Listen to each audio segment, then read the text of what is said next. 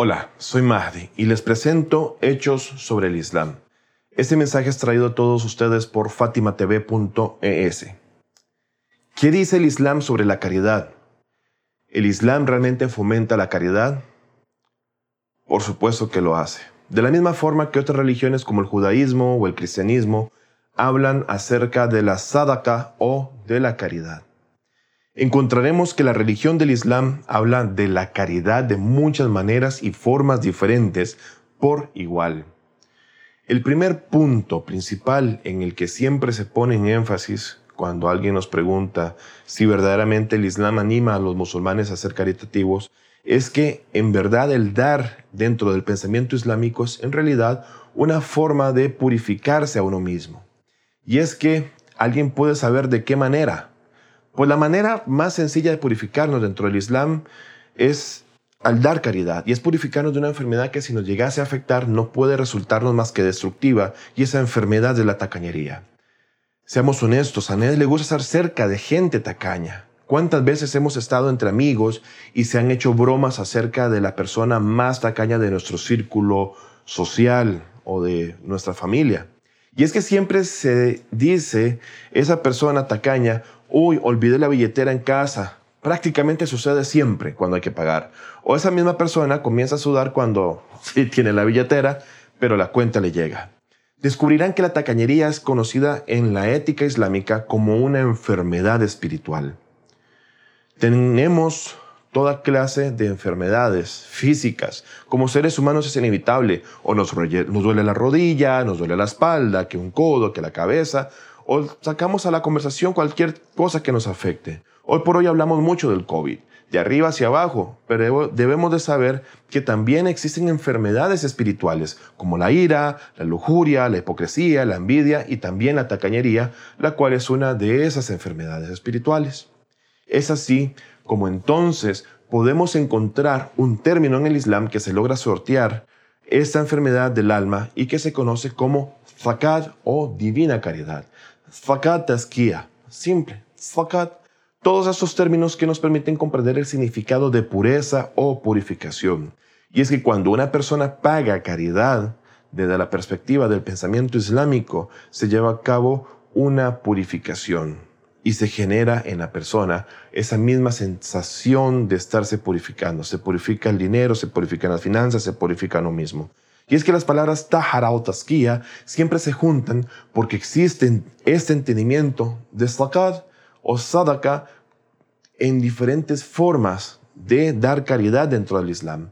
Algunas son obligatorias, otras recomendadas, y es ahí donde nos enrumbamos al segundo punto. El Islam dice que hay una forma de caridad que es obligatoria para nosotros y la cual es reconocida como zakat, mismo que como ya dijimos, es considerado un deber para todos los musulmanes. Claro está, si cumplen con ciertas condiciones particulares según el criterio de la ley islámica y que por cierto se da al finalizar Ramadán.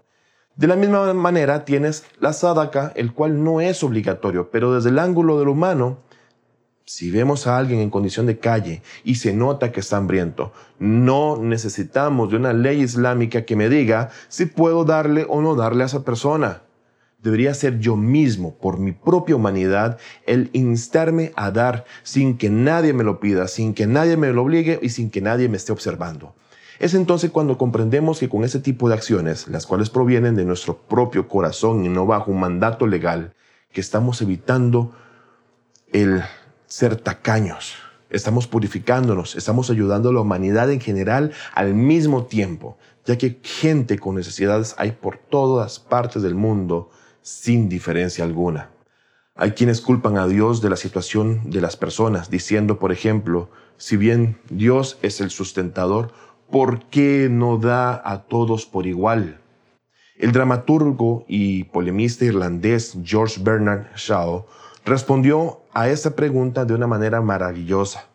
Una vez alguien le preguntó, ¿por qué hay tanta gente en el mundo de hoy pobre? George Bernard Shaw tenía una pequeña calvicie que hacía retroceder su línea de cabello en el tope de su cabeza y una frondosa cabellera a los lados. Muy saludable, por cierto. Este hombre responde con cierta maña a la pregunta y dice, es por mi cabello que hay gente pobre en el mundo. consternando por supuesto a las personas que escuchaban esa respuesta.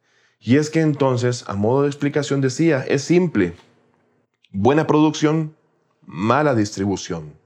Ojalá tuviera mucho más en la parte superior y no tanto a los lados.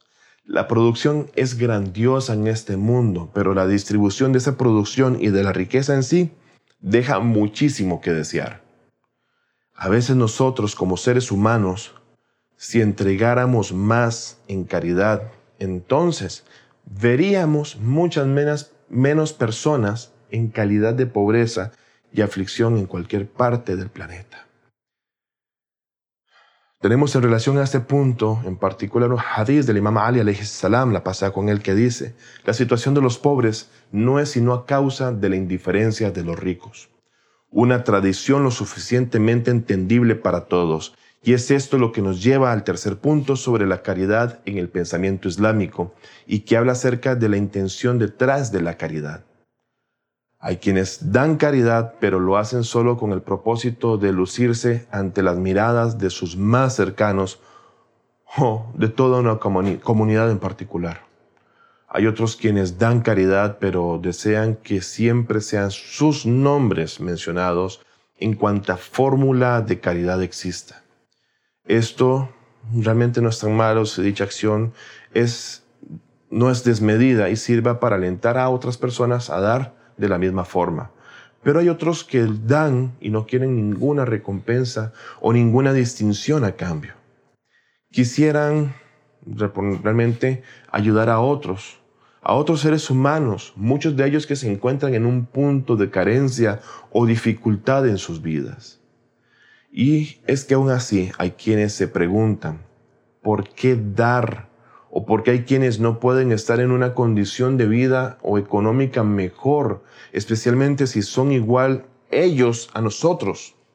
Y es que seamos realistas en este punto, por favor.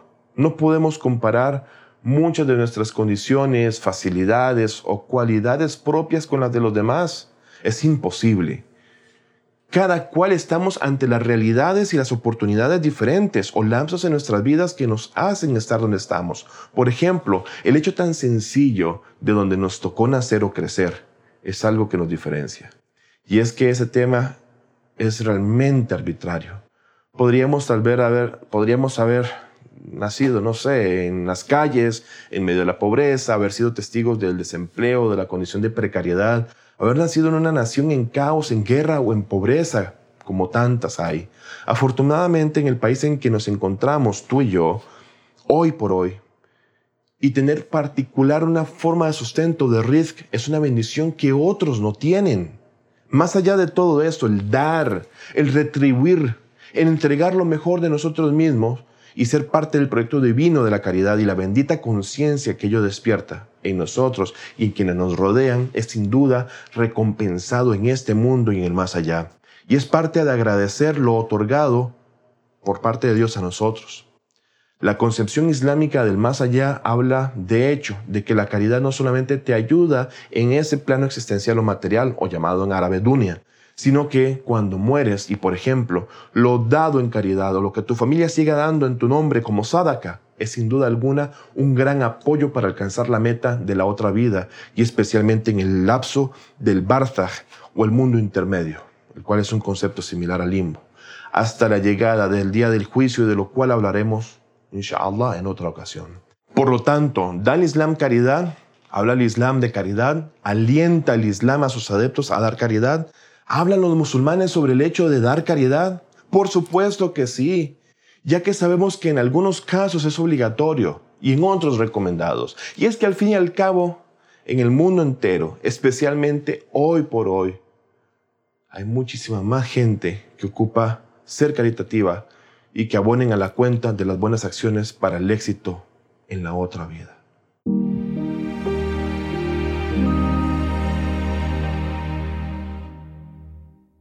No me queda más que agradecer su atención en esa transmisión que semana a semana intentamos sea de provecho, no sin antes recordarles que pueden encontrar este contenido y muchos otros más en las cuentas de Fátima TV en Spotify, iTunes, Google Podcast y SoundCloud. Además, suscríbanse a nuestro canal de YouTube Denos like, activen la campana para estar al día con todos esos encuentros. Hasta pronto. Fátima TV. Saberes que iluminan el alma. Síguenos en youtube.com slash Fátima TV ES o en nuestro sitio web fatimatv.es.